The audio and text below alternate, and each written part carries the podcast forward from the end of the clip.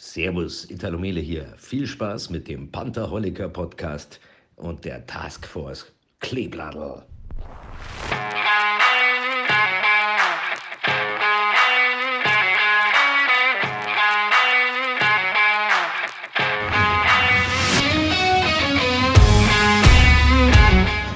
Taskforce Kleeblattel, der Pantherholiker Podcast mit Benjamin Thaler, Matthias Müller und Markus Schäfer.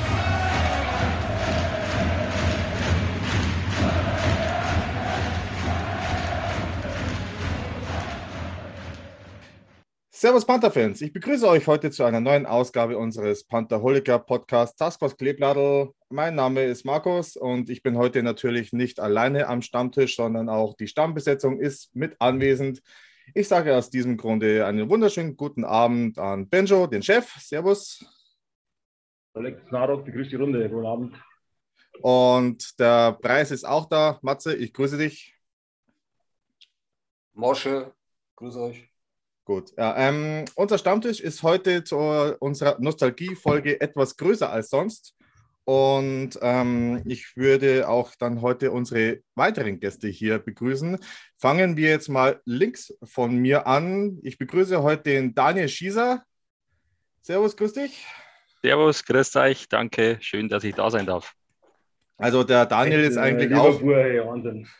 Bekannt äh, wie ein bunter Hund. Wer Daniel jetzt nicht kennt, ähm, vielleicht unter seinem Spitznamen Mini-Pizza ist er vielleicht noch der ein oder anderen ein Begriff. Das war, der, das war übrigens der Blockstürmer von vor drei Wochen im Block F. Ja, genau. Und ja, ähm, dann begrüßen wir zudem noch an unserer Stammtischrunde den Thomas Windel, den ihr vielleicht von einer der letzten Folge schon kennt, wo er unsere Folge quasi announced hat. Totti, Servus. Servus, grüß euch, freue mich, dass ihr dabei seid darf. Und ähm, jetzt, äh, das ist jetzt blöd, Moment, ich kriege gerade einen Anruf, Moment. Hi. Ja. Was ist? Hm. Ja. Hm. Ja, kommst nach. Ja, ah, billig kopiert, das ist ein billiges Ding. Gut. Ähm, ja, dann, Entschuldigung für die Störung. Das schneiden wir dann einfach raus wir haben natürlich auch ein bisschen ein Rahmenprogramm heute mit ähm, äh, aufgezeichnet. Das heißt, wir haben natürlich diese Nostalgie-Folge ein bisschen im Rahmen der Jan-Straßenkinder, nennen wir uns einfach mal so. Und ähm, kommen wir zu einem späteren Zeitpunkt dazu. Äh, unsere ganzen Erinnerungen an die Janstraße, ein paar Geschichten All-Time-Heroes aus der Jahnstraße hat jeder so für sich vorbereitet. Lass uns dann nachher nochmal drüber sprechen. Beginnen wir aber so mit dem tagesaktuellen Geschehen rund um den IRC Ingolstadt. Und das heißt, wir blicken einmal zurück auf das Spiel der Panther gegen Krefeld. Und da lasse ich jetzt einmal einen unserer Gäste anfangen. Totti, wie hast du so das Spiel verfolgt gegen Krefeld? Und allgemein, wie fandst du jetzt die Panther so sagen wir mal, nach der Deutschland-Cup-Pause? Also gegen Krefeld, ähm, der Start war jetzt nicht besonders gut. Wir waren hinten, würde ich mal sagen, relativ ähm, körperlos. Ähm, ja, haben uns dann aber eigentlich ganz gut gefangen, ganz gut gesteigert und ähm, im Endeffekt noch zwei Punkte mitgenommen, wo wir eigentlich ganz, ganz glücklich darüber sein können, glaube ich. Also es hätte Zeiten geben, wahrscheinlich, sage ich mal, wenn wir im September in Krefeld gespielt hätten oder Oktober, wo wir überhaupt keine Form gehabt haben, da hätten wir vermutlich überhaupt keinen Punkt mitgenommen und ähm, dementsprechend können wir mit den zwei Punkten ja, glücklich sein im, im Kampf um die Playoff-Plätze. Ähm, finde generell, ähm, ja gut, das letzte Spiel vom Deutschland Cup war ja das Eisbärenspiel, wo wir richtig stark waren. Das war in meinen Augen eigentlich das, das bisher immer das beste Saisonspiel, was wir gehabt haben. Ähm, was, was war denn das Spiel danach? Sorry. Fischtown. Genau, Fischtown. Aber, genau, wo wir eins gewonnen haben, wo wir defensiv eigentlich super gut gestanden sind. Ähm, also ich finde, dass wir eigentlich ja, im Großen und Ganzen schon auf dem richtigen Weg sind. Gegen kleine Mannschaften haben wir generell, finde ich, die Saison schon zu viele Punkte verschenkt. Speziell jetzt Bietigheim haben wir ja nur einen Punkt geholt, aber ähm, im Großen und Ganzen würde ich schon sagen, dass die Richtung eigentlich ähm, ja, stimmt und wir auf, auf Kurs sind. Also die, die Gesamtentwicklung, würde ich sagen, ist positiv. Gut. Ja, also dann hake ich jetzt mal kurz mit ein. Ähm, ich fand auch, dass wir natürlich solide aus der Deutschland Cup Pause rausgekommen sind. Es war natürlich jetzt auch mal ein Spiel dabei, was man jetzt so, ja, äh, gibt es halt einfach mal so Tage. Und was ist das jetzt hier? Mit Ja, das dieses ist aber ein. Schmarrn, Markus. Jetzt wird aber ein bisschen. Also jetzt. Oh, wer ist denn das? Ah, Ah. der hat Mann, sie extra, in, der hat sie extra in dunkel, der hat sie extra in, in den Schatten gesetzt, äh, in gesetzten Alter. Hey, Einen mich? wunderschönen guten Tag, Italo Mele. Was machst du denn hier?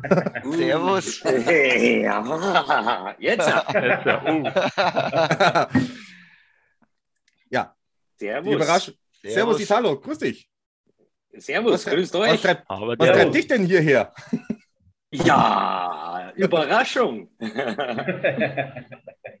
Genau. Ja, natürlich, ähm, ich habe es ja schon mal angedroht, ähm, dass wir noch einen weiteren Überraschungsgast für heute haben. Also meine Kontrahenten, hätte ich schon beinahe gesagt, meine Kollegen hier ha- wussten von nichts, dass du heute auch noch mit eingeladen bist. Ähm, der Daniel hat ja schon mit dir auch im Vorfeld schon äh, einen kleinen Ansage aufnehmen lassen, den wir natürlich in die Folge mit reinbauen. Also das ist natürlich selbstredend. Schon mal großes Dankeschön.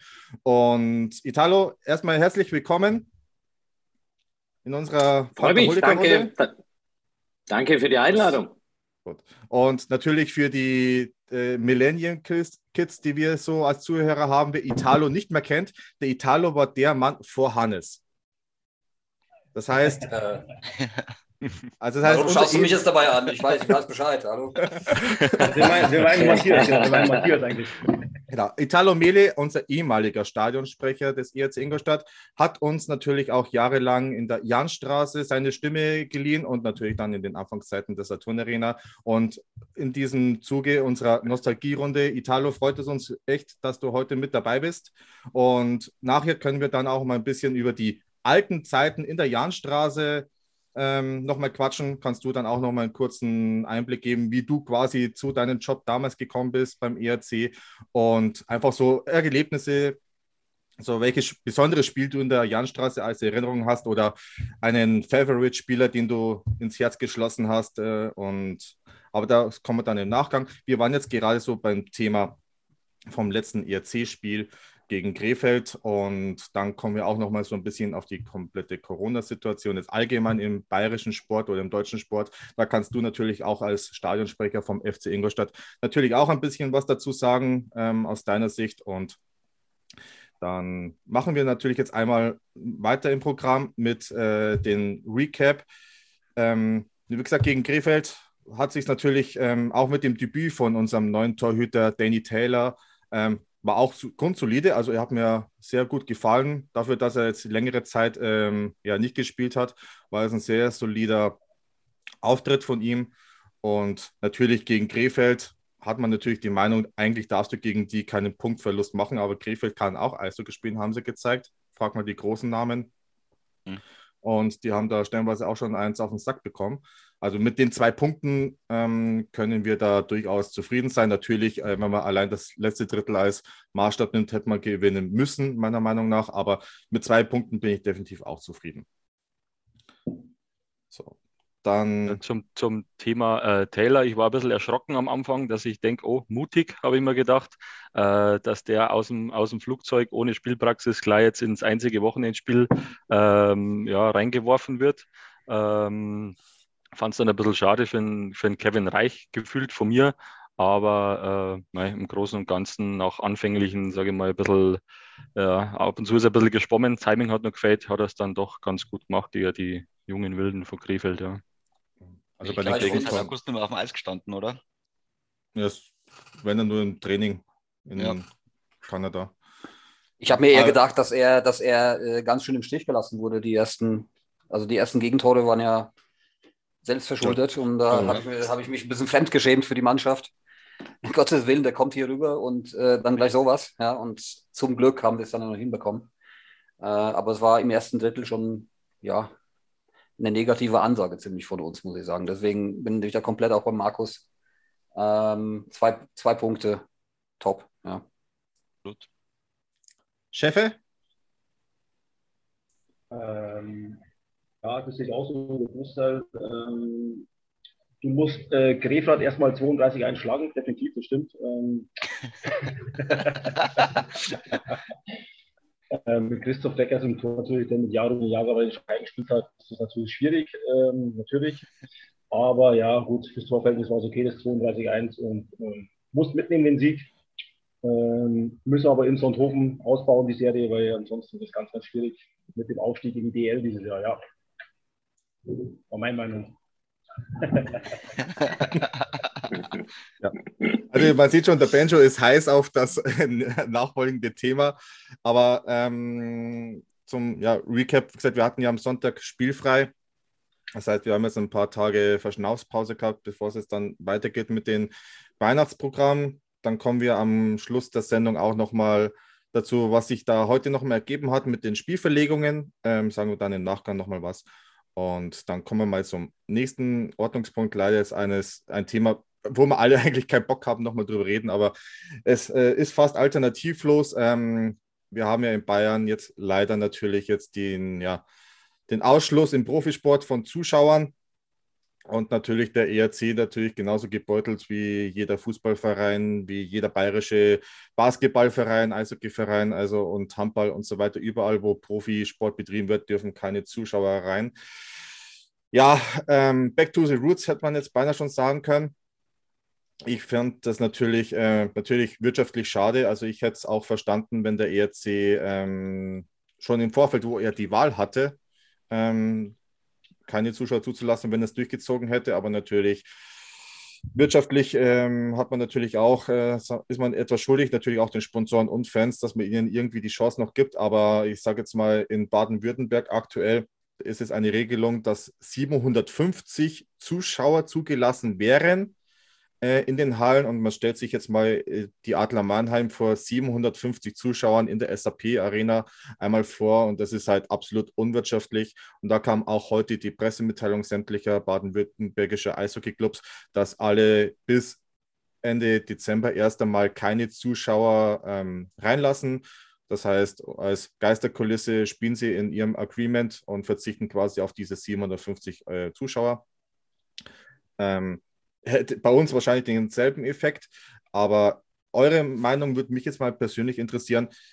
Ist es hier eigentlich alternativlos gewesen, ähm, hier die Zuschauer aus, auszusperren, in Anführungszeichen, oder ähm, kam das zu spät, kam das zu früh? Eure persönliche Meinung würde mich jetzt einfach mal interessieren. Und Italo, du natürlich als ähm, mhm. Fußballfachmann ähm, natürlich ähm, hast natürlich auch das Leid ertragen müssen, vor nichts zu sprechen. Ähm, wie gesagt, das äh, kann man natürlich äh, sich gut reinversetzen, dass es absolut äh, keinen Spaß macht, hier eigentlich einen Kirmesansager zu machen, wenn keiner mitspielt und mitfährt.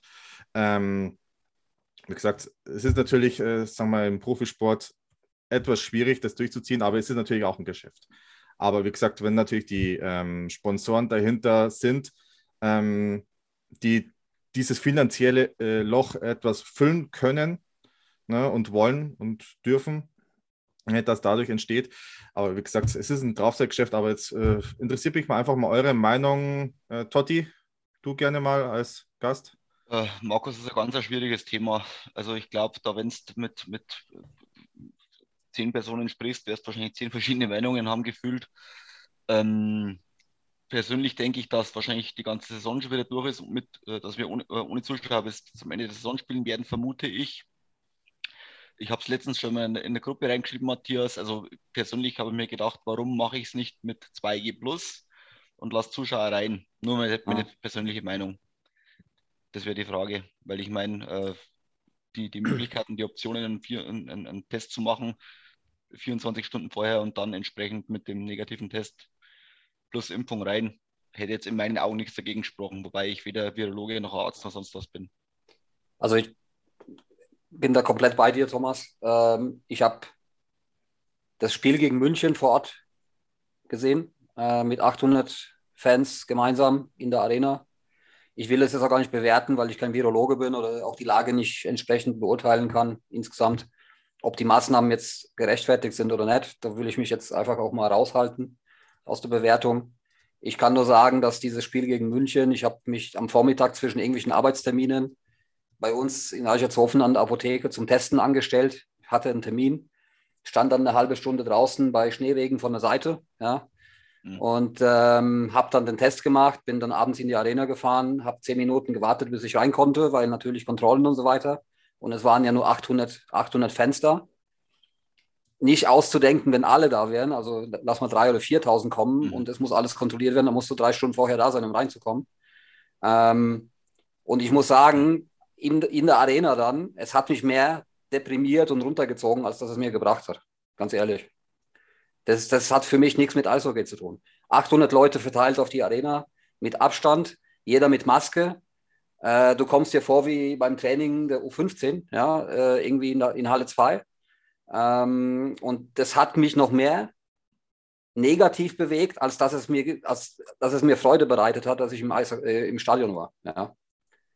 Was nicht, wie ihr das seht, aber es war einfach total seltsam. Und ich habe eigentlich an dem Abend auf dem Nachhauseweg die, die Entscheidung getroffen, wenn wieder so eine Situation kommen sollte, dass 25 Prozent zugelassen werden, dann gehe ich nicht rein. Und ihr könnt das jetzt bewerten oder wie auch immer, ja, aber ich, ich kann damit nicht umgehen. Das macht mich fertig. Ja. Aber bei mir genauso drum bin ich gegen München auch gar nicht reingegangen, weil ich bin Ja. da absolut der gleichen Meinung. Das ist, ja, der, der Verein kann der Leid tun im Endeffekt, ja. Ähm, und die Spieler im Endeffekt auch, weil die spielen ja auch für die Fans und vor den Fans. Ja. Ähm, und Eishockey lebt einfach von Emotionen, von einer vollen Halle, von, von Gebrüll, von Geplär, von Fangesängen. Und wenn das nicht da ist oder nur in, in, in gewisser, im, im kleinen Ausmaß da ist, dann ist es einfach nicht das Eishockey, was wir alle lieben und kennen, ja. Und wir müssen jetzt auch nur äh, auch betrachten, nur ganz kurz, dann bin ich auch fertig. Äh, weil Markus, du gesagt hast, bayerische Vereine und so weiter. Wir haben aktuell acht Vereine, die gar keine Zuschauer haben. Aber wir haben fünf in Bayern und drei in Baden-Württemberg. Und wir haben noch die Eisbären, die 2500 Zuschauer zulassen können. Da, die könnten eigentlich auch eher zusperren, weil 2500 Ja. in dieser großen Halle äh, ist gar nichts. Ja? Also, also hast du hochgradig neun Clubs von 16, ne 15, Entschuldigung, 15, ja, die betroffen sind quasi von ja, fast gar keinen Zuschauern. Oder gar keine oder fast gar keinen Zuschauern. Und ich bin gespannt, wie das wirtschaftlich in der Liga überhaupt äh, für eine Auswirkung haben wird. Äh, aber es wird irgendeine Auswirkung haben. Ich habe irgendwie auch das Gefühl, dass nicht jeder Club überhaupt diese Saison übersteht. Ja. Ist jetzt vielleicht ein bisschen schwarz gemalt, aber irgendwie ist es gerade alles seltsam. Von der Liga kommt, kommt, kommt keine Meldung. Ähm, die Vereine sind schmallippig. Ich weiß es nicht. Ja. Ist, ist crazy aktuell. Ja, also ich bin auch absolut bei dir, Matze. Also es ist äh, für mich unwirtschaftlich, vor 800 Leuten zu spielen. Ähm, kommen dir die Betriebskosten mit Personal deutlich höher, wie wenn du die ganz normale Heimmiete äh, kalkulierst. Ähm, natürlich, ich glaube, wenn man das jetzt bis Weihnachten durchzieht, ist es eher unwahrscheinlich, dass die Saison abgebrochen wird. Ist das langfristig bis Mitte, Ende Januar, denke ich mal, wird dieses Szenario durchaus durchgespielt werden, dass einige Vereine sagen, sorry, nö, für uns ist heuer Schluss. Wir können uns das Zeug nicht leisten. Ähm, Italo, du natürlich als äh, Fußballer hast natürlich dasselbe Leid wie wir, dass äh, du als FC Ingolstadt äh, Stadionsprecher jetzt auch äh, keine Zuschauer im Audi Sportpark begrüßen darfst. Ähm, siehst du das im Fußball verhältnismäßig natürlich noch etwas ähm, einfacher zu handeln, weil natürlich da eine ganz andere Summe äh, für die Sponsoren dahinter oder von den Sponsoren dahinter steht? Oder ähm, siehst du auch diese Gefahr, dass irgendwann mal auch das sowas im Profifußball passieren könnte, wie im Eishockey?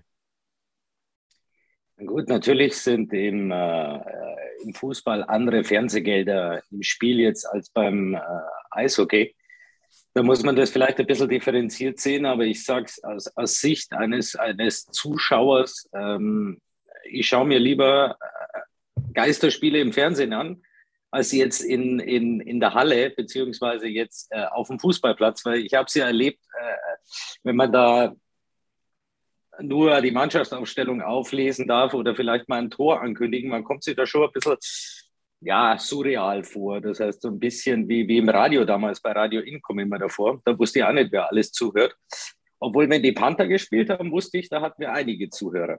Das ist äh, schon mal, zumindest bei den Auswärtsspielen, weil ansonsten waren sie ja alle im Pantherkäfig. Aber äh, es ist, vor allem was mich stört, ist, dass ein Herr Söder auch noch beim ERC auftaucht, die Frechheit besitzt, sich da schön mit einem äh, Trikot auf dem Eis zu platzieren, mit allen wichtigen Leuten und den auch noch in die Hand rein zu versprechen.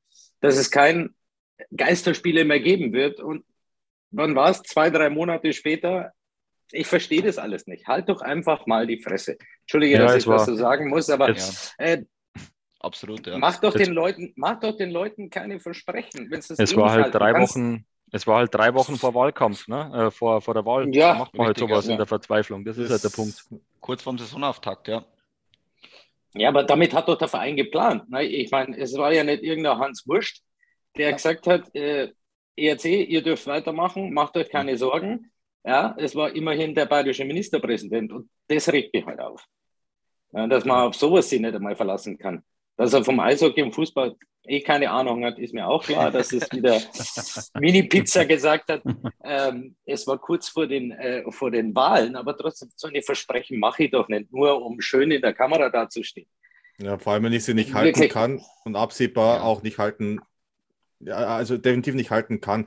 Es war doch abzusehen, wenn das jetzt wieder explodiert, das Ganze, dass solche Szenarien kommen müssen, dann kann ich es halt nicht versprechen. Ne? Man kann sagen, ja, okay, ich kann, wir können es versuchen, das so lange wie möglich hinauszuzögern. Bloß wenn es nicht mehr geht, dann kommt halt diese Notbremse. Und das ist, glaube ich, versteht jeder besser. Aber es war halt Wahlkampf, darum, wie gesagt, äh, die Wahrheit kommt immer zwei Wochen später, wenn die Wahlen vorbei sind. Ne, dann zeigen sie wieder ihr wahres Gesicht, darum hört man eigentlich nicht hin, was im Wahlkampf wieder versprochen wird. Ähm, Mhm. und äh, ja, also wie gesagt, das ist so ein Thema für sich, äh, was der Magus da so von sich gegeben hat. Und ja, wie gesagt, dieses Corona-Thema, aber wie gesagt, ich habe so die Befürchtung, bis Weihnachten, Silvester haben wir keine Probleme. Das können wir, sagen wir es mal, relativ ohne große Narben überleben. Sollte sich das Ganze länger hinziehen, glaube ich, hat man auch als RC Ingolstadt mal definitiv ein Problem.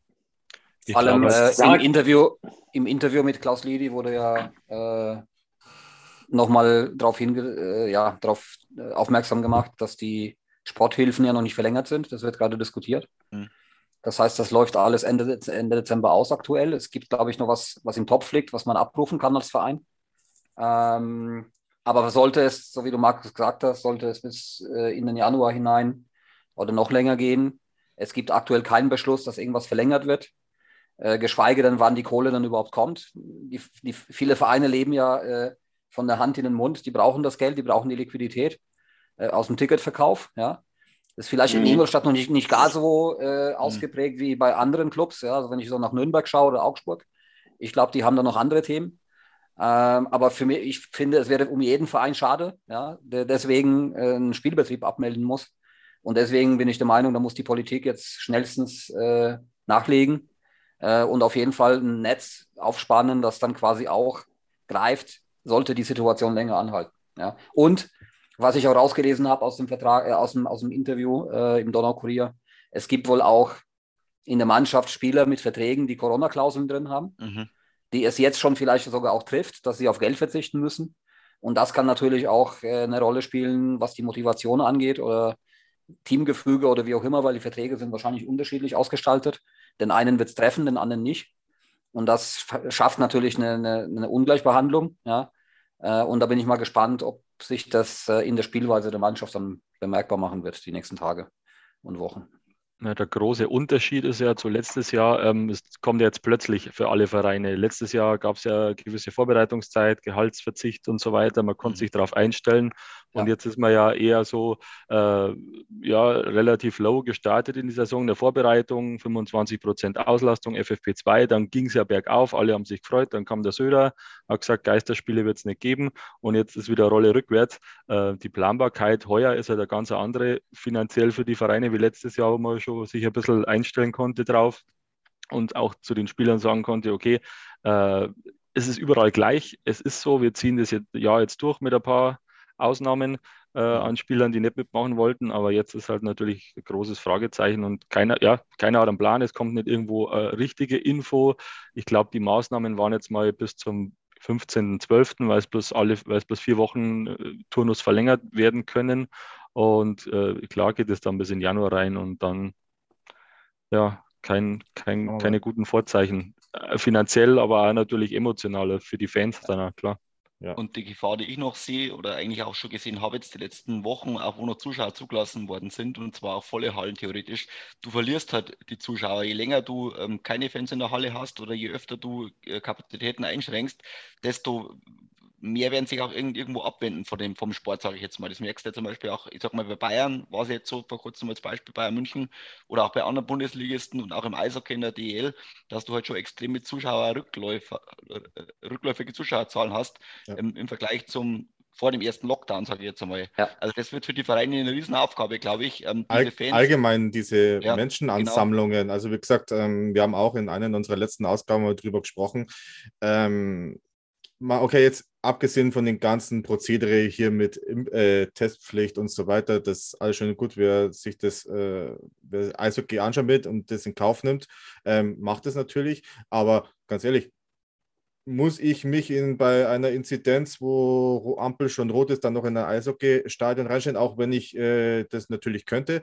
Ähm, da gab es natürlich auch den einen oder anderen, ähm, mich mit eingeschlossen, der gesagt hat, nee, du, brauche ich mir nicht antun. Ich kann mir das äh, zu Hause genauso angucken. Ähm, dann, wie gesagt, entscheidet sich natürlich auch hier jemand, der sagt, hey, muss nicht sein, dass ich da jetzt äh, aktuell rausgehe. Ne? Also wie gesagt, ich glaube, dieses äh, Damoklesschwert ähm, wird noch einige Jahre äh, andauern, bis man sich wieder dran gewöhnt. Ne? Und Eishockey im Sommer kann man sich halt nicht vorstellen. das ist halt etwas schwierig.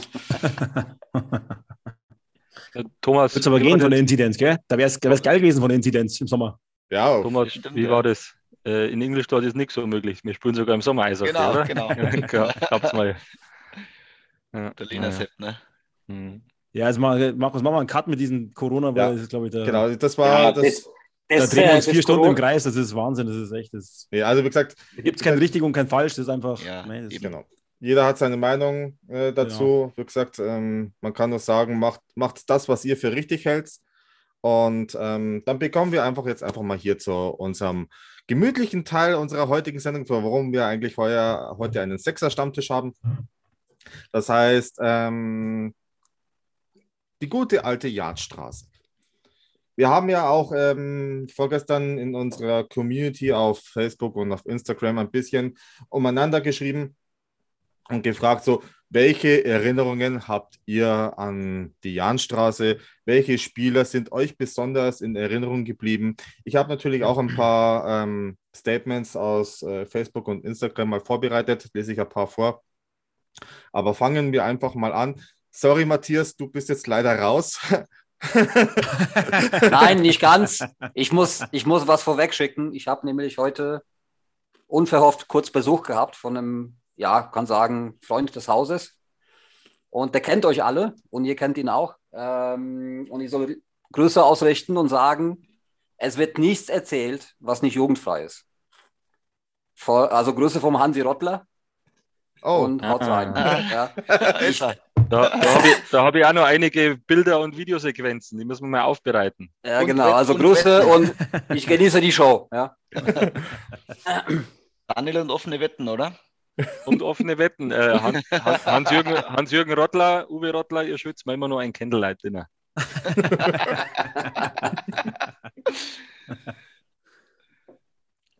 Dann fangen wir mal an. Italo.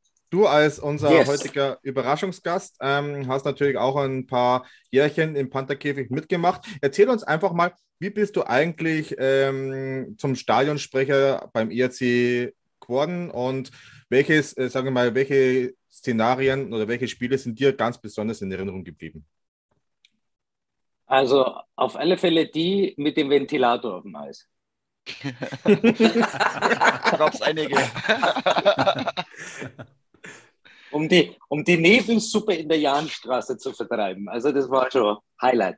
Aber gut, ich, ich kam dazu, wie ihr wisst, war ich ja bei äh, Radio In und die waren ja damals räumlich auch nicht weit voneinander getrennt. Wir waren damals in der Donaustraße im alten ja, DK-Office oder was das auch immer war und man konnte ja schön zu Fuß in die Jahnstraße gehen. Ähm, um ehrlich zu sein, äh, nicht so wie bei Hannes, äh, Eishockey war für mich als typischer Italiener äh, kennt man kein Eis. Komme ich aus einer Fußballerfamilie. Ja, Papa selbst gespielt, Onkel war Nationalspieler, Brüder in der Region bekannt als, als, als sehr guter Spieler, Trainer äh, und selbst auch gespielt. Ähm, ich kam aus einer Fußballerfamilie, ja, für mich war Eishockey absolut neu und ich habe auch damals kein Spiel gesehen, sondern eher nur, ich kannte Eishockey über Hans Fischer, den ich dann immer ins Studio schalten musste, ähm, wenn er auswärts über die ERC-Spiele äh, berichtet hat. Und damals habe ich mir schon gedacht, Wahnsinn. Also was da los ist, ja, weil damals ging ja auch Hans Fischer aus der Jahnstraße schon mit seinem Handtelefon, wo er immer noch gewählt hat und dann immer gesagt hat, nee, nimm mich auf Sendung, ich habe keine Zeit. Da ist ein Tor gefallen. Man muss den Hans Fischer auf Sendung nehmen und das waren meine ersten Berührungen mit, mit dem ERC. Und dann gab es ein Prominentenspiel. Da mussten die Sponsoren mit voller Aushockey, äh, Ausrüstung gegen die Stars spielen, wie damals Harry Scheffler, Casale, äh, Sengrolo, wie sie alle hießen. Die durften nur mit Turnschuhen spielen. Ich weiß nicht, ob damals Zuschauer zugelassen waren zu diesem Sponsorenspiel. Könnt ihr, ich kann mich nicht mehr erinnern. Ich kann mich nur Ja, erinnern, da war die Ampel, glaube ich, auf Rot damals. Ja. Da war die Ampel auf Rot, genau. Die, die vor der Kreuzung, oder? Vor der Jahnstraße. also auf jeden Fall musste Bodo Lauterjung, der damalige Stadionsprecher, also mein Vorgänger quasi, musste da mitspielen. Jetzt kam ein Anruf in der Redaktion, ne, heute Abend ist ein Sponsorenspiel, kannst du vorstellen, das mal zu moderieren? Sag ich, Leute, ich habe noch nie ein Eishockeyspiel moderiert. Ich weiß nicht, wie das geht. Sagt er, ja, da geht's Spaß, ein bisschen die Sponsoren begrüßen, ein bisschen bla bla bla. Ja, dann habe ich das Ding halt gemacht und äh, nach, dem, äh, nach diesem Spiel kam die Verantwortliche vom ERC damals auf mich zu. Damals in dieser super Holzhütte, die VIP-Hütte ja. genannt wurde. Die war ja schon ein Traum mit selbstgemachten Gulasch. Kann mich noch erinnern. Und da kam einer auf mich zu und sagte, Bodo möchte aufhören. Könntest du dir das vorstellen, das zu machen? Sag ich, Junge, Eishockey. Sag ich, okay, ich überlege es mir. Dann kam ich nach Hause, habe das mit meiner Frau durchgesprochen und sie sagt, Junge, du hast keine Ahnung vom Eishockey. Äh, wie willst du denn das machen? Dann haben wir uns zwei, drei Spiele mal angeschaut. Ich kann mich erinnern von den äh, New York Rangers, genau, im Fernsehen. Auf Video damals noch, Videokassette. Video. Oh, Geil. Vor Und Vorbereitung. Videokassette, Vorbereitung. genau, Vorbereitung. Für die Mighty Ducks gesagt, auch noch bestimmt dann. ne? ich weiß nicht mehr, wer der Gegner war. Auf jeden Fall äh, habe ich mir gedacht, Hackertson, der muss aber viel reden, der Stadionsprecher. Die Musik war mir damals schon ein bisschen suspekt mit diesen Orgelgedöns. Aber dieses Thema hattet ihr schon letztes Mal beim, als ihr den Hannes interviewt habt. Ähm, und dann haben wir gedacht, okay, wie lernst du jetzt diese ganzen Beinstellen, äh, äh, hoher Stock? Und dann hat mich wirklich ungelogen vor dem ersten Saisonspiel meine Frau im Wohnzimmer diese ganzen Zeichen gemacht. Ja, Behinderung, Beinstellen. Und dann hat sie mich, ja wirklich, dann hat sie mich ausgefragt. So richtig wie in der Schule. Habe ich das wie in der Schule damals gelernt. Ja, dann gab es das erste Spiel und das war für mich eigentlich, ähm, ja, wie soll ich sagen, äh, ein Erlebnis, das ich bis heute nicht vergesse. Und ich hatte ein Stein im Brett bei den Fans, glaube ich, weil, jetzt kommt, ich wusste nichts, Bodo Lauterjung war ja damals äh, auch für den Eishockeybund tätig. Ich weiß nicht, ob ihr das wusstet. Ja. Der hatte da auch ein Amt inne und kam angeblich später zu diesem Spiel. Also was ich gemacht, ich habe bis dreiviertel sieben Sendung gehabt bei Radio In, damals in der Nachmittagsschicht. Bin da rüber gehupft und dann sagt mir einfach einer, du, du bist ja halt da, du machst das jetzt. Also Leute, ich, ich habe noch nie geübt, aber gut, Moderator wird das schon hinkriegen. Und dann kam einer auf mich zu und sagt, hey, normalerweise wäre heute das letzte Spiel von Clayton Young. Sag ich, okay, sagt mir was. Ja, und ein bisschen vorbereitet habe ich mich. Und dann habe ich das allererste, was ich sagen durfte in der Jahnstraße, keiner kannte mich, ja, keiner wusste, was los ist. Die haben wahrscheinlich alle im Bodo gesucht. Sage ich, liebe Panther-Fans, tolle Nachricht, Clayton Young bleibt weitere zwei Jahre in Neustadt. Und es war der Tag, wo eigentlich schon alles feststand. Clayton Young geht. Ähm, da gibt es nichts zu rütteln. Ich weiß nicht, wer den Mann dann am Nachmittag noch überzeugt hat. Ich schätze mal, dass das dann so ein kleines Paket war mit ein bisschen Geld drin. Aber ich hatte dann das, das Vergnügen, die Ehre, den Fans beizubringen, euer Clayton Young bleibt noch zwei Jahre. Ich sage euch eins, das Eis hat gebebt. Ich, es war Gänsehaut, sowas hatte ich noch nie erlebt. Klar, ich hatte vorher schon mal irgendwelche Modenschauen moderiert oder was weiß ich, aber dieses Feeling kannte ich nicht. Das war, das war neu für mich. Ja. Das, da kam ja eine, eine Welle entgegen von, ja, der Mann hat einiges für uns geleistet, er bleibt bei uns. Das war für die Leute, glaube ich, Weihnachten, Silvester, alles auf einmal. Und das hat man dann an Emotionen ja auch gespürt dann. Dann ging es weiter, dass die Mannschaftsausstellung verlesen musste und dann denke ich mir, hoppala, wie hat jetzt der das da auf dem Video gemacht? Zum Glück kam dann Hans Fischer auf mich zu, der hat gemerkt, ui, dem muss ich jetzt was einsagen. Sagt der Hans zu mir, Italo, nur die Vornamen, gell? Die Nachnamen blähen die Leute dann selber. Dann sage ich, okay. ja, sowas wirklich. Wann, wann war das, Italo? Wann war das? noch So 99, 2000 sowas, oder dann? Nee, das war schon früher. Nein, nein, also war früher 98 mein Sohn geboren. Das muss schon 96 gewesen sein, 97. Okay. Müsste man jetzt nachschauen. Also ich war neun Jahre dabei, bin jetzt 15 Jahre beim FC. Ja, kannst du ausrechnen. Also, wie gesagt, ich habe angefangen, angeblich sollte das letzte Spiel von Clayton Young sein. Also zu dem Zeitpunkt hattest du noch schwarze Haare. Oh, und wie? und, und ich hatte zum ersten Mal in meinem Leben eine lange Unterhose an als Italiener. Weil der Hans Fischer, Hans Fischer sagt zu mir, Italo, zieht die warm an, da geht's kalt rein. Und er hatte recht. Ihr wisst ja, wo damals der Sprechertisch stand. Ja. Mhm. Richtig durchgezogen euch. Ja. Wow, ich sage euch eins, da hat es gezogen wie Hechtzucker. Aber das war wurscht, ich hatte lange Unterhosen an, dicke Winterstiefel. Und ich muss sagen, ich habe Spiel für Spiel Eishockey dann lieben gelernt. Klar, am Anfang war es als Stadionsprecher im Eishockey hast du mehr äh, Award Breaks, sage ich jetzt mal, als im Fußball. Ja, du kannst mit der Musik, ich habe dann gelernt, mit der Musik ein bisschen zu spielen und habe gesagt, geil, da kannst du mit der Musik spielen. Immer aufpassen auf die Fans, was machen die, wenn die mal ein bisschen ruhig sind, dann kannst du mal richtig mal coole Mucke spielen und das, muss ich sagen, hat mir dann schon mächtig gefallen. Und dann natürlich, klar, Bad Tölz, Meister der zweiten Liga. Das war für mich ein Highlight, wie wir auf dem Eis waren. Ich weiß nicht, ob vor euch jemand dabei war, damals mhm. in Bad Tölz. Rausgeschnitten.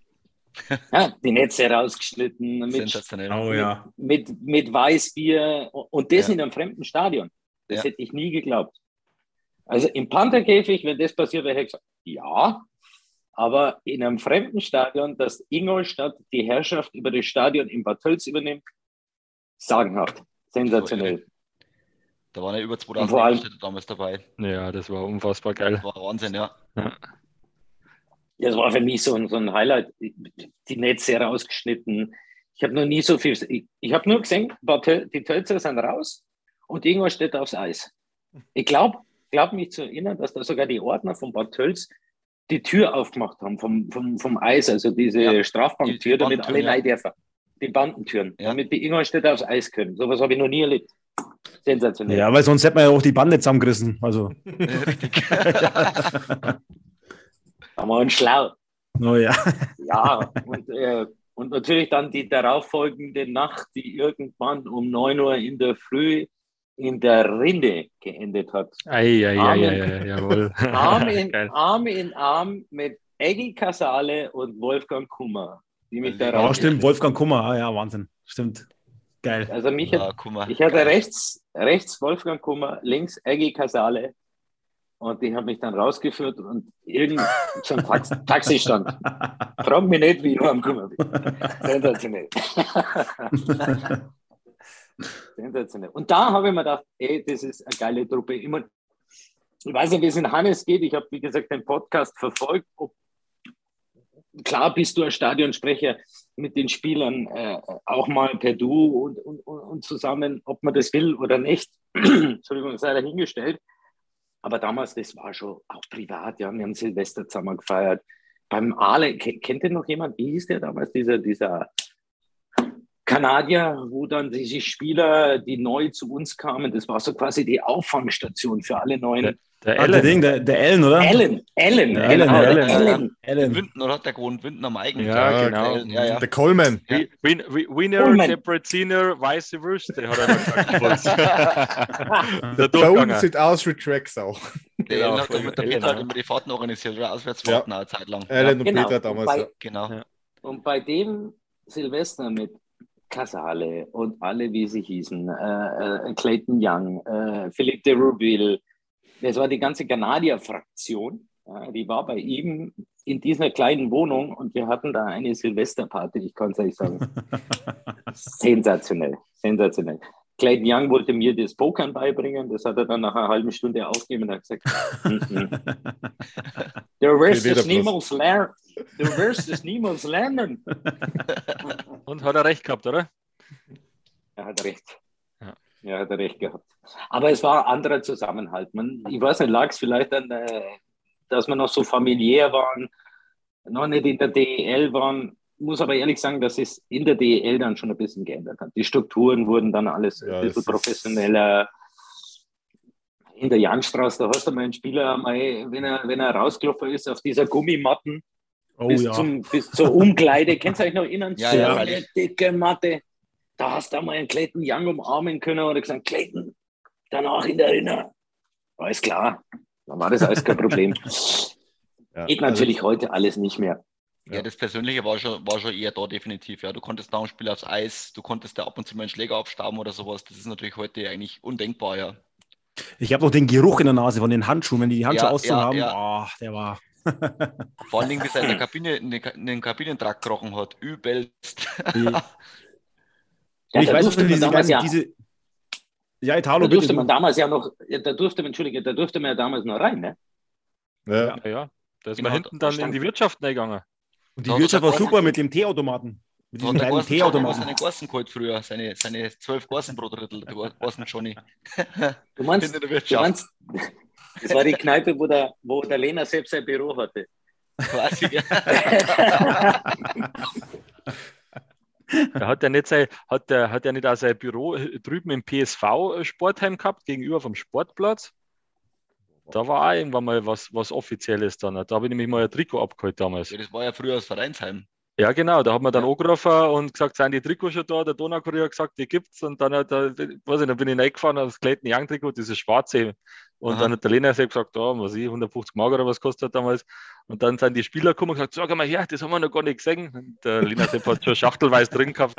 Geil einfach, ja. Einfach, hast einfach angerufen und gefragt, gibt's das schon. Das war beim PSV drüben dann. Und, Aha. Ja. Totti, ah, war, es war nicht, ja, Totti, aber nicht, aber nicht der Francesco Totti. Nee, aber der Thomas. der große Bruder von Francesco. Ja, ah, okay. Der begnadeste Fußballer von den beiden. Erzähl du mal was, welches ähm, äh, Event oder welches Spiel im Pantherkäfig ist denn dir ganz besonders im Kopf geblieben? Also ich habe echt lang nachgedacht, aber es war ein Spiel, das einfach mich emotional so geflasht hat und das mich so weggehauen hat und ich glaube nicht nur mich, sondern alle, die dabei waren.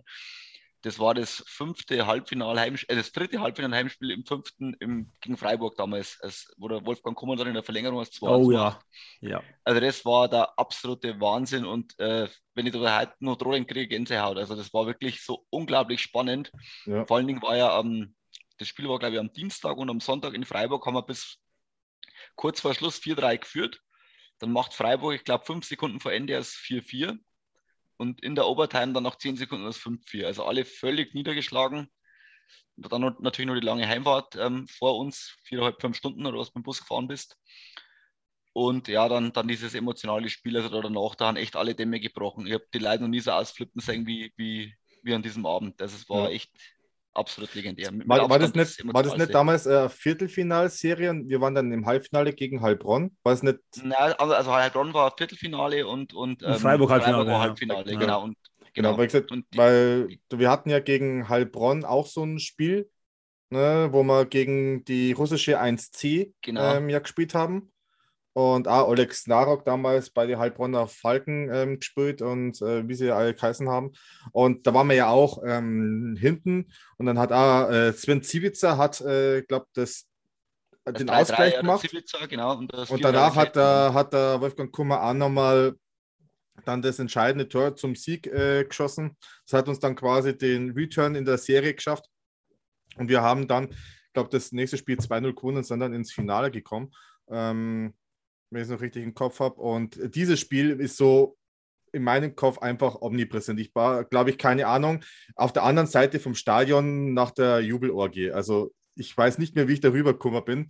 Also das war brutal und das als damals ja heranwachsender Jugendlicher bist pff, auf einmal so geflasht. Dieses Spiel gegen Heilbronn, das ist mir, es gibt keine Ahnung, wie viele Spiele, ähm, die wir so mitgemacht haben, wie jetzt das legendäre Spiel gegen Krefeld und so weiter. Alles äh, natürlich äh, Top-Themen, mhm. aber dieses Spiel gegen Heilbronn ist einfach in meinem Kopf drin, weil es einfach ähnlich wie gegen Freiburg, das ist total eskaliert. Ja.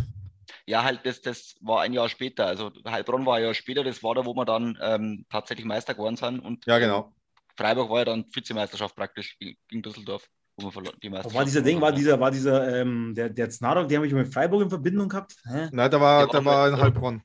Ja, und in Freiburg. In Freiburg ja. war er vorher. Ja, also, ja, war in Freiburg, gell? Ja. Snarok, Kaidarov, wie sie alle geheißen haben. Genau, ja, Dorochin genau. und die Jungs und, und die sind dann alle von, und die sind danach, glaube ich, alle nach Heilbronn gegangen, oder? Die, ja, genau. Ja, die ja, haben es genau. dann getradet. Okay, ich habe nämlich dann die Mannschaft, Mannschaft nicht im Sinn, ich habe dann nur noch die ganzen, die ganzen Russen im Sinn, die alle dann gewandert sind von Heilbronn zu Freiburg und, und es war für mich so ein äh, brutaler äh, Angstgegner und Hassgegner. Zu meiner, da war ich 16, 17 und diese. Russen waren brutal stark, aber auch. Also es war wirklich. Der Snarak war Maschine, also, der Typ, der war der Wahnsinn. Wahnsinn, der war ja Wahnsinn. Nationaltrainer vor Jahren. Also auf einmal war der dann ja. Äh, an der Bande gestanden mit der russischen Nationalmannschaft, der Alex Snarak. Und wir so hat, besser ausschaut, hat besser ausschaut wie damals. Stimmt, ja. Hast du aber noch irgendeinen Spieler aus äh, der Vergangenheit, ähm, äh, den man so gesagt okay, äh, an den man automatisch denken muss, wenn man an den alten Panther ja, also, denkt? Äh, äh, All-Time-Hero für mich ist natürlich der Clayton Young. Also das ist so die, die ähm, Kultfigur gewesen, sage ich mal, für mich an der, an der äh, Jahnstraße oder zur Jahnstraßenzeit und ähm, ja, das, der Clayton hat damals einfach, also mit dem Clayton sage ich mir nicht nur, aber mit dem Clayton kam dann damals auch der Erfolg mit Ignaz Bernder, mit dem Clayton, da ist das Ganze dann in die, in die richtige Bahn gelau gelaufen sozusagen. Also das war, für mich ist der Clayton so die Jahnstraßenlegende Nummer eins, ja. Ja, glaube ich, da können wir alle, alle die Hand heben. ja, aber gibt es noch mehrere. Daniel, du, welches Spiel ist in deiner Erinnerung? Hm, also auch ich habe mir da lange Gedanken gemacht und ähm, habe mit Totti auch mal äh, gesprochen und so weiter. Gibt ja viele und ich glaube, der, der Zauber, der damals war, das war ja dieses, was der Italo gesagt hat, dieses äh, Unbeschwerte, man war noch nicht so professionell. Wir waren alle, wie wir, wie wir hier sitzen, der die Italo zwar nicht mehr, aber jetzt mir äh, äh vier, äh, einfach so zwischen 13, 14, 15, 16, 17, 18 in der Zeit hast du bist, du hast deine Kumpels da gehabt, du bist äh, fortgegangen, du bist auswärts gefahren. Es war alles noch nicht so restriktiv, auch von, von äh, was wisst ihr selber, was alles passiert ja, ist. Ja. Da waren die Becher, die aufs Eis geflogen sind, nur das wenigste. Da gab es halt in, jedes Mal Stadionverbote. Ähm, die, die ganze alte Garde mit Hausmeister und Obi, äh, was die alles geliefert haben, äh, haben halt einfach alle eine Gaude gehabt. Und das war also dieser, äh, in der ganzen Zeit natürlich als Heranwachsender, ja, die, die Magie neben dem Eishockey, neben der Liebe zum Eishockey. Ähm, bei mir ist so, ähm, also ich war jetzt so seit äh, äh Saison 93, 94 war das erste Mal in der Janstraße und dann so ab 95, 96 haben wir noch recherchiert, erste Dauerkarte, so äh, bevor es dann in die Hackab-Scholliga ging. Aber als der magischste Moment, weil für den habe ich ganz lange gekämpft, war eigentlich das erste Spiel, ähm, wo wir in Düsseldorf gespielt haben. Also nicht Sonderzug, sondern da war das war dann ähm, 1999. Äh, wo, wo es dann schon anfing, ah, es wurde dann so richtig äh, professionell. Da waren dann also ähm, der Jimmy Boni Show, äh, mit da hat die ganzen guten Spieler geholt, äh, Philipp de Reville, äh, Gudel Grollo, also da war Brunetta, Casale, da war die Mannschaft Julien, richtig Bombe. Ja. Also du bist da richtig durch die Lande gefahren und gesagt, hey, wir sind Ingolstadt, wir sind zwar äh, runtergekommen als Eisstadion, aber das war irgendwie Teil von unserer Identität. Und in diesem Düsseldorf-Spiel weiß ich noch, da war ich damals 9. 9. Klasse und schulisch miserabel schlecht, weil es war wirklich so, äh, es, wirklich nur Eishockey im Sinn gehabt. Immer alles, alles geschaut und am Montag schon am Freitag denkt oder am Sonntag. Und dann äh, war, war festgestanden, boah, Düsseldorf steigt ab. Und das war natürlich Wahnsinn. Ja. Düsseldorf, Bremenstraße und so weiter, dass wir da ein, ein Punktspiel haben. Äh, monatelang schon die Vorfreude und das war irgendwann im, im Herbst. Ja, und Oktober, ähm, war das, ja. Und dann hat meine Mama gesagt, äh, ich darf nicht mitfahren, weil meine Noten so scheiße sind. Und das war natürlich äh, der Horror. Und ähm, wir haben damals so eine Hobby-Hockey-Mannschaft Hobby gehabt. Ähm, äh, und äh, unser Trainer damals, der Brummit Andi, Oh, das, das, das haben die kennen vielleicht noch vom Hören sagen, äh, der hat damals gesagt zu mir, hey, was ist denn los und so. Das war so zwei, drei Wochen vor dem Spiel.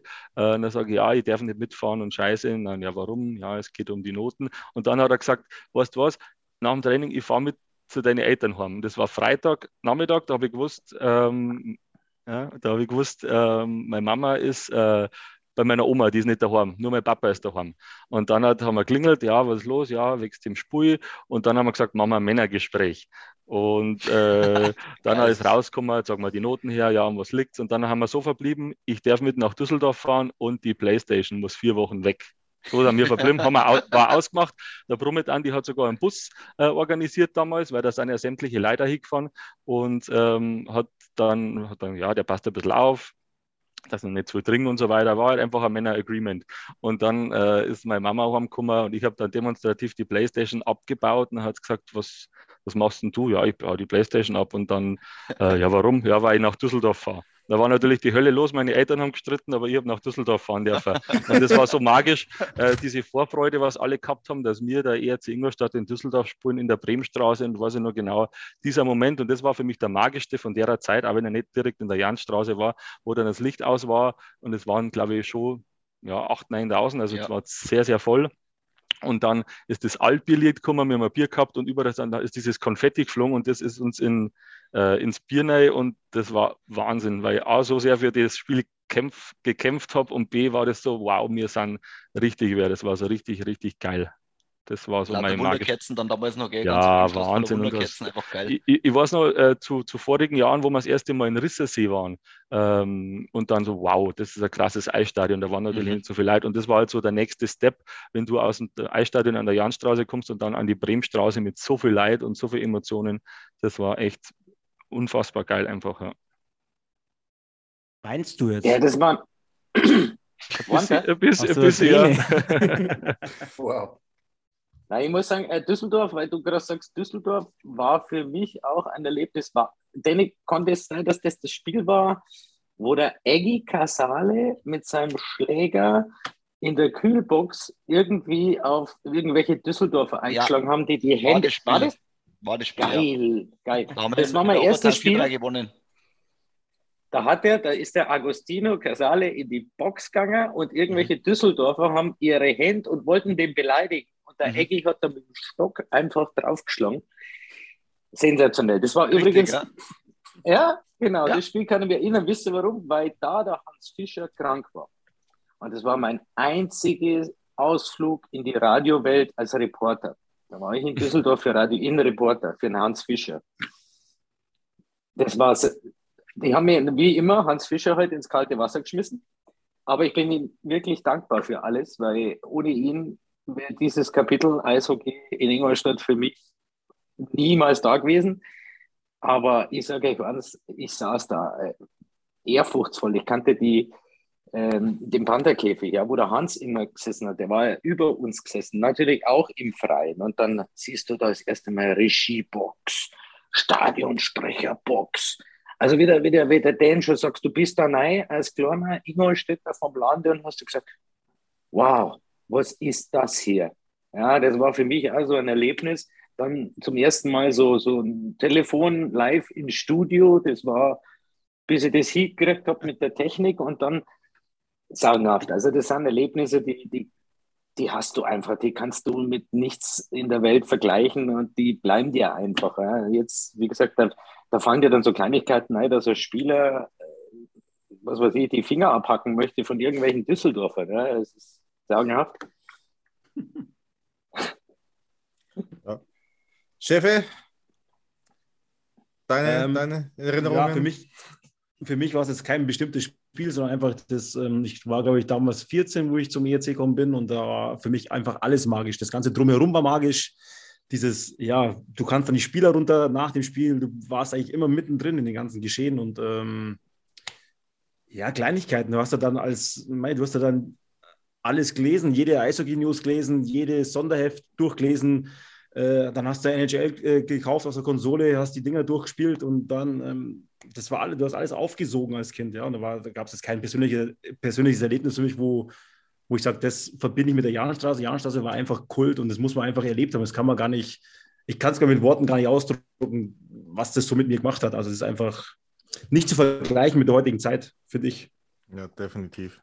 Ja, der, Absolut, ja. der, der Tom und ich haben halt schon gesagt, das war äh, rückblickend, äh, da hat es keiner mehr geil finden, jetzt wahrscheinlich so Ja, da wahrscheinlich, zum ja. Steh, weil du sagst, äh, wir haben schon ein paar Schlagwörter gehabt, das war Zugi, Daumenscheiße überall, der Nebel, das Mhm. Gebläse vor der Feuerwehr, das Plexiglas äh, war äh, verkratzt.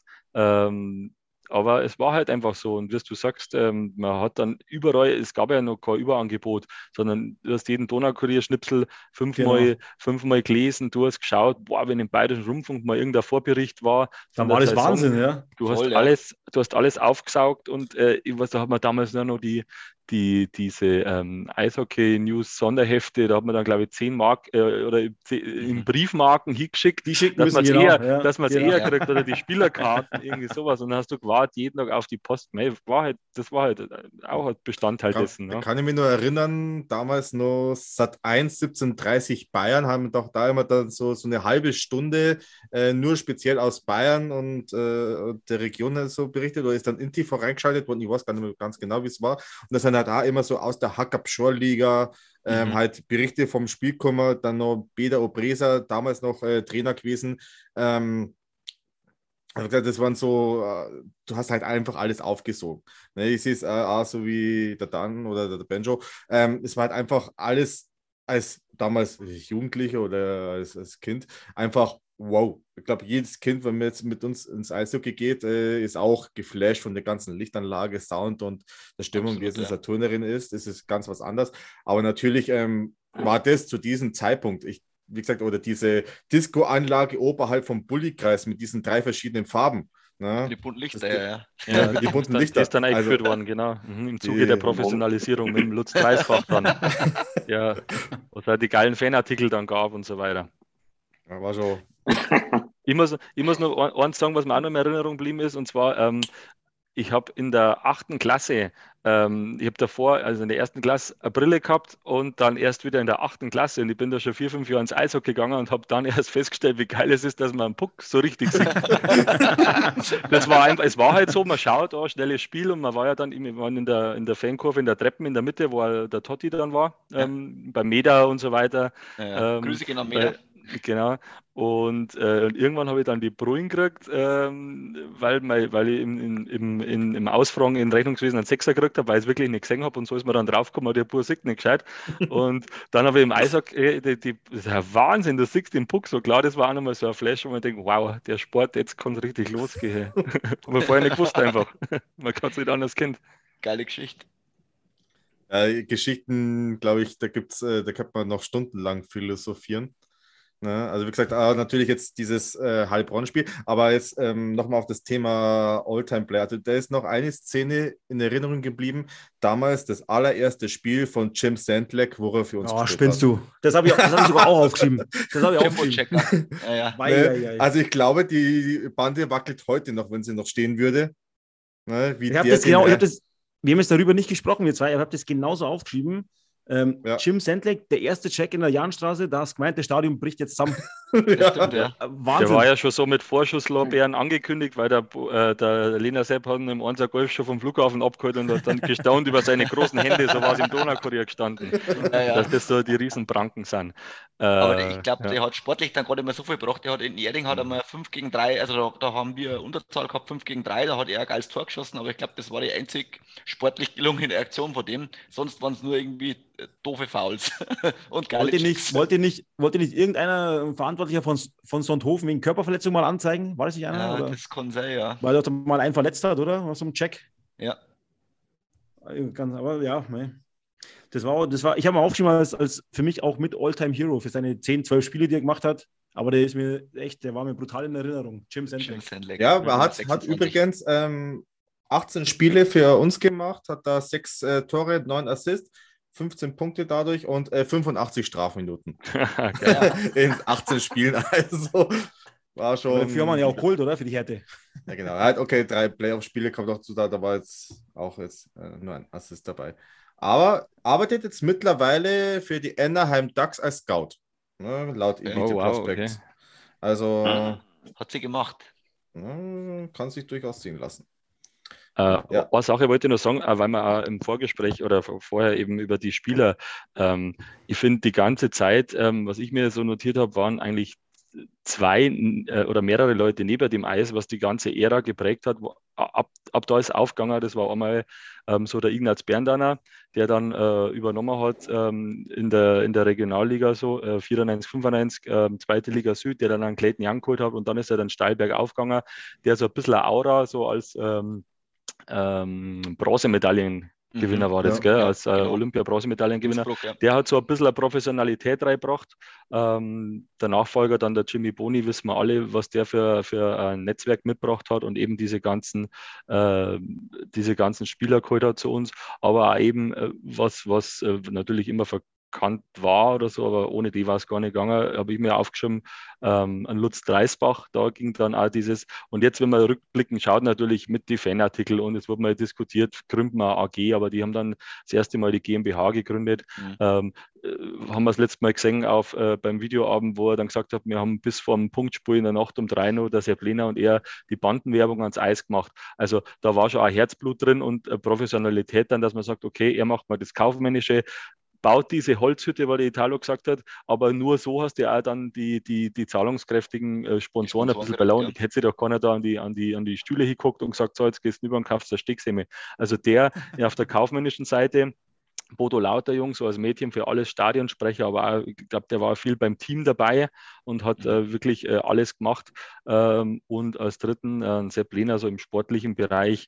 Ähm, die drei äh, waren äh, neben Ignaz Berndan und Jimmy Boni für mich die, äh, die diese 10, 15 Jahre geprägt haben, wo es vom, vom Scheißhaus ins Penthouse gegangen ist, sportlich. Sagen, ja. Ja.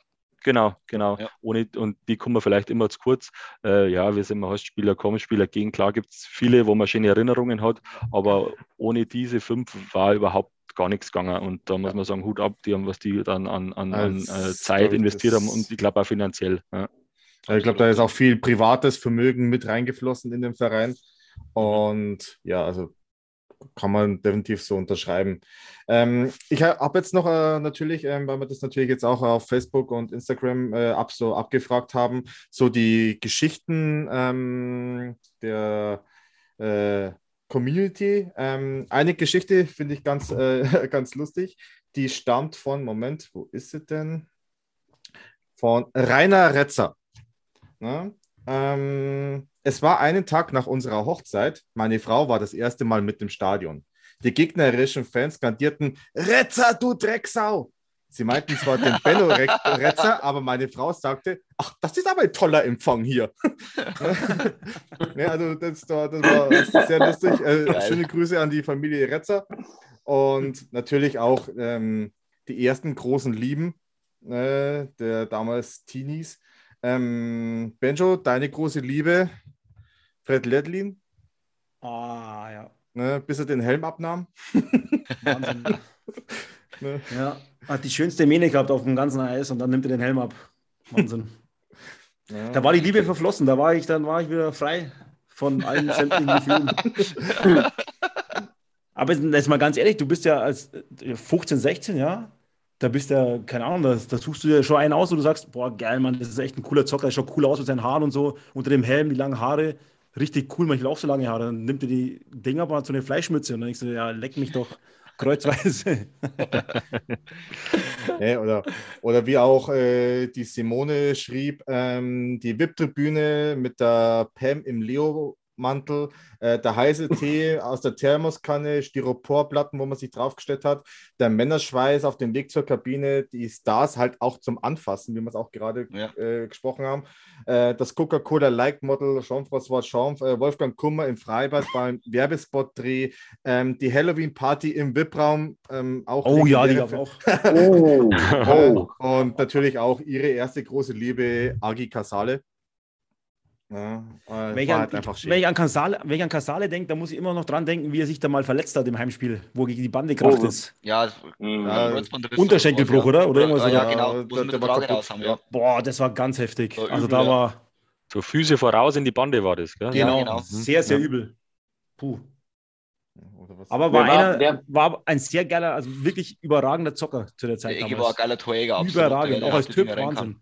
Ja. Ja, finde. Den wird der, wahrscheinlich der Italo ein bisschen mehr erzählen können über den Casale, denke ich. Ähm, Eggy, äh, also Eggy, Philipp de Rouville und noch einen, ja, ab und zu mal in Clayton äh, per WhatsApp. Aber zu Eggy habe ich noch wirklich den meisten Kontakt. Also er, wenn er nach Italien kommt und seine Eltern besucht, in Piemont, der ist ja aus dem Piemont, Mhm. und da meldet er sich immer wieder. Also wenn er, wenn er, ja, ja, er spielt auch immer noch Eishockey in so einer Ü Aha-Mannschaft, in, äh, da wo er lebt, in Kanada. Er hat aber ansonsten mit Eishockey nichts am Hut. Hm. Und da muss ich sagen, das war auch der einzige Spieler, den ich damals im Krankenhaus persönlich besucht habe, nach, dieser, nach diesem Bandencheck, ähm, wo er dann im Klinikum lag, war es auch, äh, habe ich aber danach auch nie wieder gemacht und das war eigentlich der, einzige, weil ich gemerkt habe, dass du dann doch auch ähm, ja, in eine gewisse Bredouille kommt, ja, wie, wie wenn er dann nicht mehr spielen darf oder so, dann war es ein bisschen persönlich für mich, dass er nicht gespielt hat. Äh, vielleicht auch, weil er ein Landsmann von mir war, aber da gab es ja noch mehrere. Gimboni, wie ihr wisst, war ja auch Italiener. Ähm, und äh, Mario Brunetta ja auch, obwohl der mehr kanadische Luft geschnuppert hat als sonst wer. Aber man hatte schon, sage ich jetzt mal, von der, von der landsmännischen Seite schon ein bisschen mehr äh, Kontakt auch zu ihm. Klar, der hat sich ja gefreut, dass er mal wieder äh, Italienisch sprechen konnte. beim, Jimmy, beim Jimmy war es genauso. Äh, aber wie gesagt, das, das waren nur die Zeiten, wo man noch Kontakt hatte zu ihnen. Und wie gesagt, freut mich immer wieder, wenn er in Italien ist, dass er sich meldet, wenn er bei seinen Eltern ist. Äh, weiß nicht, ob ihr es wisst, Philipp de Rouville, sagt noch jedem was, oder? Ähm, Unser Super Goalie, Junior, kanadischer Junioren-Nationalspieler damals. Der erste Mhm. Butterfly-Goalie in Ingolstadt hieß es damals so. Richtig, laut, Ja. laut MTV. Ah, Aber jetzt genau, Schauspieler, oder? er- Nein, der ist, Ah, nicht? der ist, Achso, da bei Happy Gilmore mitgespielt. Nein, der, der hat umgesattelt auf, auf, auf Physiotherapeut und der ist jetzt Physiotherapeut, also vor drei Jahren war es noch, in Bozen Echt? Bei der Eishockey-Mannschaft. Ja, der ist Physiotherapeut geworden. Ja, ja, das habe ich noch mitgekriegt. Weil wenn wir schon dabei sind, Clayton Young, wissen wir, der ist ins Ölgeschäft eingestiegen von seinem Schwiegervater. Mhm. Äh, Glenn ist ein sehr, sehr erfolgreicher Immobilienmakler, genauso wie, wie äh, äh, Sammy Grollo. Aber das war ja schon damals. Die sind alle im Immobiliengeschäft. Aber ansonsten von allen anderen, Kummer ist wohl irgendein Vertreter für, für, vom Bauer. Ja, Oh, war ja, Schanner, Schanner, ja. Ja, ja, ja, ja. Und äh, Jimmy Wade, der kam ein bisschen später, aber da war ja erst ein schöner Bericht. Mhm. Äh, letztens im Donaukurier, da wissen wir alle, was er ist. Jimmy ist professioneller Angler. Gimboni. Den Und der erlebt er nur, wenn er seine, seine, seine, seine Fischköder, jetzt hat er Mhm. einen Internetshop für Fischköder, Krass. Hat der Gimboni jetzt. Dann verkauft er seine selbstgemachten Fliegenfischer äh, Köder. Macht aber sportlich nichts mehr, oder? Also kein Trainer oder, oder Manager oder sowas. Da hat er komplett aufgehört. Da hat er, glaube ich, mal gesagt, mit 50 hört er auf. Und das hat er auch knallhart durchgezogen. Weil der Jimmy war schon echt so ein richtig cooler, emotionaler Typ. Gell? Der hat für den Verein auch gebrannt und ich weiß noch damals, wo der aus Ulm gekommen ist, da war er ja, glaube ich, 4, 5, 36, also noch relativ, relativ jung. Und Mhm.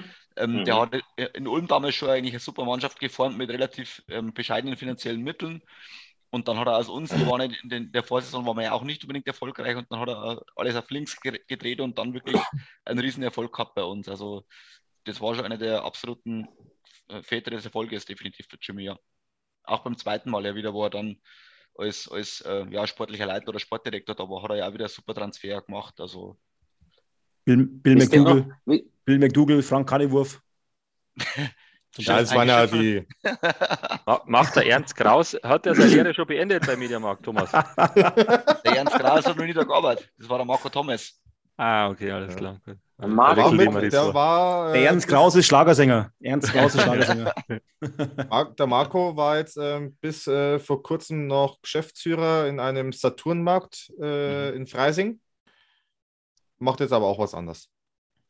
Weiß ich jetzt nicht. Dann hatte ich noch Jimmy Boni. Jimmy Boni, kennt ihr? Ja. Die Szene schlechthin, Greg Poss, Greg Jimmy Potts. versus Ange Jimmy Boni. Angespuckt haben sie sie. Oh ja. Läger auf, auf, in der Kabine, auf, geil. Auf, auf irgendeiner, ich glaube auf der VHS-Kassette, Moment, äh, ich habe sie mal vorbereitet.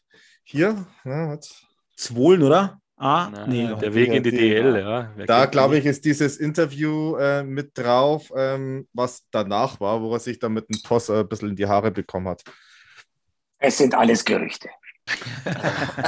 wie, wie, manche Sachen wird man nie erfahren und das sind die Mythen äh, in der Szene oder damals der Jens Riva, war er, hat er gesungen, hat er kein Mikrofon gehabt, man weiß es nicht und das ist das, war, das war, das war Playback. Uh, who the fuck ist Jens Riva?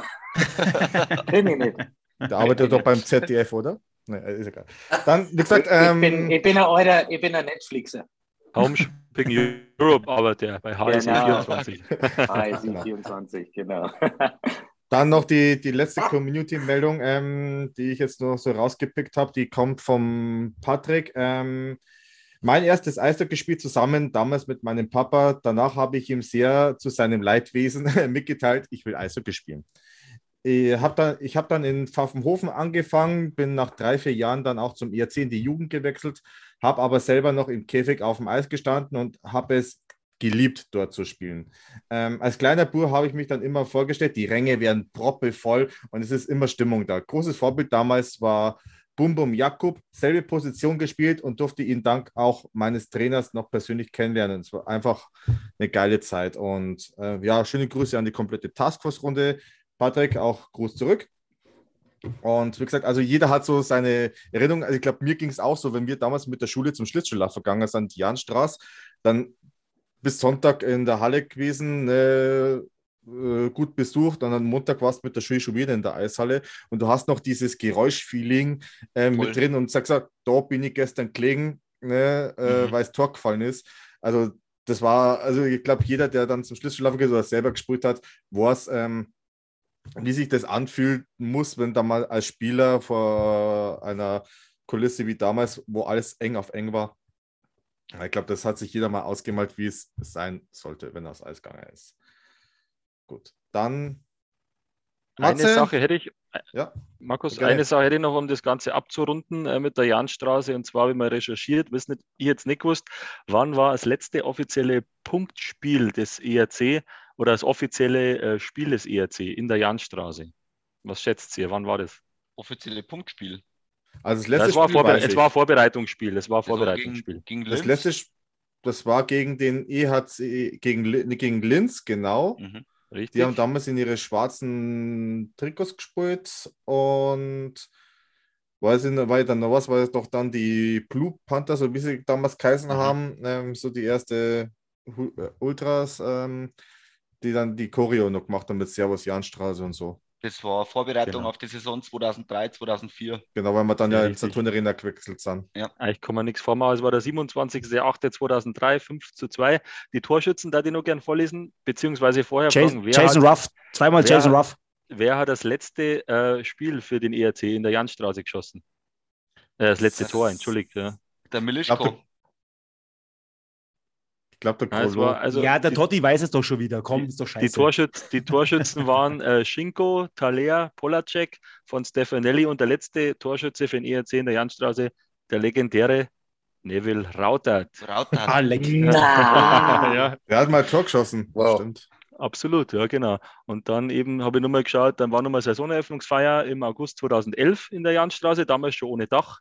Und dann 15.01.2014 äh, eben im 50. Jahr nach der Gründung, es war ja im Januar äh, 64 damals, ähm, dann der Abriss, habe ich im Donaukurier gesehen. Ja.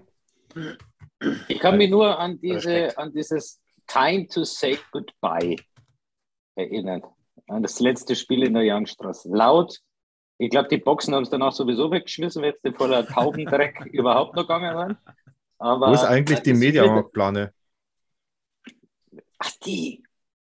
Die berühmte Mediamarktplane. Mhm, ich ja. weiß es nicht mehr. Die hängt beim Thomas irgendwo in Eching bei Saturn. Ja, wahrscheinlich. ich habe Matze, ähm, danke nochmal für die CDs, die du mir mitgebracht hast. Ich habe da mal äh, die CDs auch nochmal so durchgehört. Also ich habe da auch noch so Gutscheine. Ich weiß nicht, ob du das letztens auch noch gesehen hast. Ich habe hier so einen 30 Euro Fanartikel-Gutschein, ne, also 30 Mark Gutschein. Ähm, ist übrigens im, im Freizeitbad noch einlösbar, kann ich hingehen. Und ähm, ich ja, habe da, das hier. Oh. oh Gott, was ist das denn? Das ist, das ist meine, das ist eine CD, die ich von einem gewissen Mini-Pizza Dan 0,5 gekriegt habe. Das selbstgebranntes. Mhm. Die Toten Hosen, Hans Söllner, Wolfgang Viereck mit Resi hol ich mir beim Traktor ab, nur damit ihr wisst. Ja, man muss dazu sagen, dass der, Italo, dass der Italo halt damals zu seinen Anfangsjahren einfach nur so, so, so komische Schnulzen oder so Snob-Sachen gespielt hat und einfach äh, der, Boden, der, Bodensatz der Fans einmal gesagt hat, jetzt gehen wir mal eine CD, dass er mal einfach mal das war was die, Gescheites, was War das nicht damals die Schanzer Weiße Deluxe? ja, das war, das ja. war, das ja. war andere, da gab es mehrere Reihen davon. Ja, ja ich habe nur die Gold Edition daheim. oh Gott. Und da habe ich. Aber da gab, ich ja, ja, aber ja, ich wollte nur sagen, dass er, das bleibt in Ehren, gell, Danny? Sehr gut, sehr gut. ja, Italo, wir haben ja auch eine CD ja mal gemeinsam rausgebracht, falls du dich noch erinnern kannst. Oh ja, mit den Fans, oder? War das ja, ja, das war diese Fan-CD damals, ähm, die Fangesang-Aufnahmen. Ähm, oh, geil. Im Studio hast du gehabt, gell? Äh, äh, oh, total gut. wo, wo, hinten dann noch kurst werden und so, der Fans Pfeifer. Nein, nein, nein, so. nee, nee, das war, das war voll professionell. Die haben dann im kompletten Block haben die Mikros halt aufgestellt und drüber. Und das war, ja. der Aufnahmetag war ein Spiel gegen Hannover, wo wir Desolat verloren haben. Also da haben sie, das hat, und glaube ich, dann sind sie eine Woche später nochmal gekommen, weil wir so scheiße gespielt haben. Und da haben wir, glaube ich, zum Glück nochmal gewonnen. Dann haben sie das ein bisschen zusammengeschnitten gehabt. Aber es war auch äh, war lustig. Und in dieser so, CD das war. Auch, das war im Stadion quasi, Markus, Im Stadion. Oder? Nee, weil, weil die CD war. Eine, äh, es gab nur eine im Studio, wo so richtig, richtig. Äh, das war, Moment. Äh, gleich Gänsehause im negativen Sinne. Das war die hier. Ja, oh, da ja, war dann, stimmt. die Outtakes waren dann quasi so diese ähm, Humba Humba Tetere im Studio irgendwie aufgenommen. Ja, genau. Also, so, gell? Oh, oh, oh, ja, Die ist auf der Canex Go Panther Go CD mit dabei. Und ähm, hier übrigens ein großer an Thorsten Kreisel, der hat nämlich die CDs zur Verfügung gestellt. Ja, Thorsten, danke schön. Merci. Und hier war auch noch ähm, ein Eintrittskartengutschein, äh, Dreierblock Schüler für die Saison 98, 99 für 39 Mark. Ähm, war auch noch mit drin. Also ich habe bei mir jetzt nachgefragt, ob ich den noch einlösen kann, aber ich habe keine Antwort bekommen. In der aktuellen Lage nicht. Nee, wie gesagt, die Ampel steht auf Rot. Genau. Dann, wie gesagt, ähm, machen wir schon langsam mal uns auf Richtung Zielgerade. Jetzt ähm, war ja heute eine Meldung noch vom ERC bezüglich ähm, eines äh, organisatorischen Themas mit ähm, Heimspiel-Tauschaktionen mit Bremerhaven und Bietigheim. Ähm, das läuft jetzt äh, so ab, dass unser Heimspiel gegen die Bietigheim Steelers, was am 26. Dezember geplant gewesen wäre, findet nun am 30. Januar statt im nächsten Jahr. Und ähm, mit den Bremerhavenern wurden die Spiele getauscht. Demnach reisen die Panther am 7. Januar äh, nach Bremerhaven und dafür treten dann die Fischtown Penguins am 25. Februar des nächsten Jahres bei uns in Ingolstadt an. Das heißt, die haben ein bisschen jetzt, äh, verschoben, wohl wissen, dass im Dezember keine Zuschauer zugelassen sind und wahrscheinlich Anfang des nächsten Jahres auch nicht. Ähm, sage jetzt mal, diese äh, Tauschaktionen bekommt man jetzt natürlich immer öfters mit und ist auch ein Indikator dafür, dass die Vereine definitiv miteinander kooperieren.